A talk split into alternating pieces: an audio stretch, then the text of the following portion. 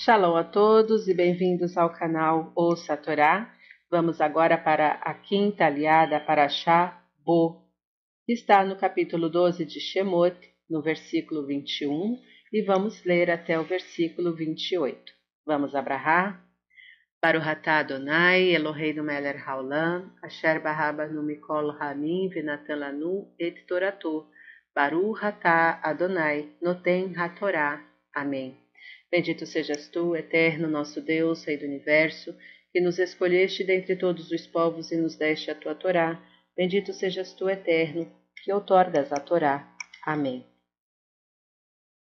E chamou Moisés a todos os anciãos de Israel e disse-lhes: Tirai do rebanho ou comprai um cordeiro para as vossas famílias e sacrificai para a Páscoa e tomareis um molho de orégano e o molhareis no sangue que está no vaso, e fareis chegar a, a verga e aos dois umbrais do sangue que está no vaso, e vós não saireis da porta de vossas casas até amanhã.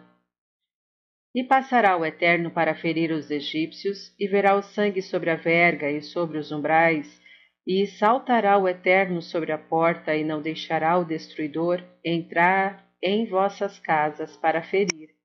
E guardareis esta coisa por estatuto para vós e vossos filhos perpetuamente. E será quando entrardes na terra que vos dará o Eterno, como falou que guardareis este culto, e quando vos disserem vossos filhos, que culto é este para vós? E direis, sacrifício de Páscoa é para o Eterno, que saltou sobre as casas dos filhos de Israel no Egito, quando feriu aos egípcios, mas as nossas casas livrou, e humilhou-se o povo, e curvou-se, e foram e fizeram os filhos de Israel, como ordenou o Eterno a Moisés e a Arão, assim fizeram. Amém. Baruch Adonai, Eloheinu melech haolam, asher natan lanu Torah temet, v'hayeu lanatah betocheinu, Baruch Adonai, noten hatorá. Amém. Bendito sejas tu, eterno nosso Deus, Rei do universo, que nos deste a Torá da verdade e com ela a vida eterna plantaste em nós.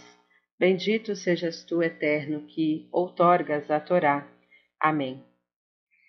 Vamos aos comentários desta aliá, começando pelo versículo 24. Para vós e para vossos filhos.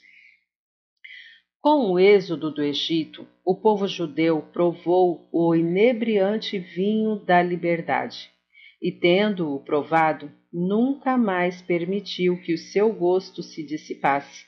A semente da liberdade foi plantada no judeu e mesmo séculos de escravidão não conseguem erradicá-la de sua alma.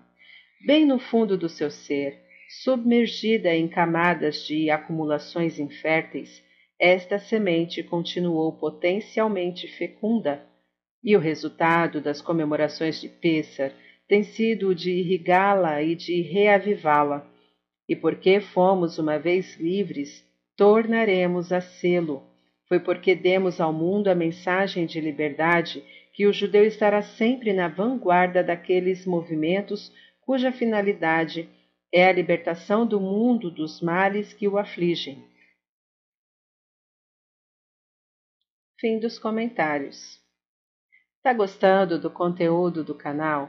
Então curta, comenta, compartilha. Isso é muito importante para dar relevância ao nosso canal e distribuir os nossos trabalhos a mais pessoas. Se você ainda não é inscrito, se inscreve, ative o sininho e assim você fica por dentro de todas as novidades. Shalom a todos!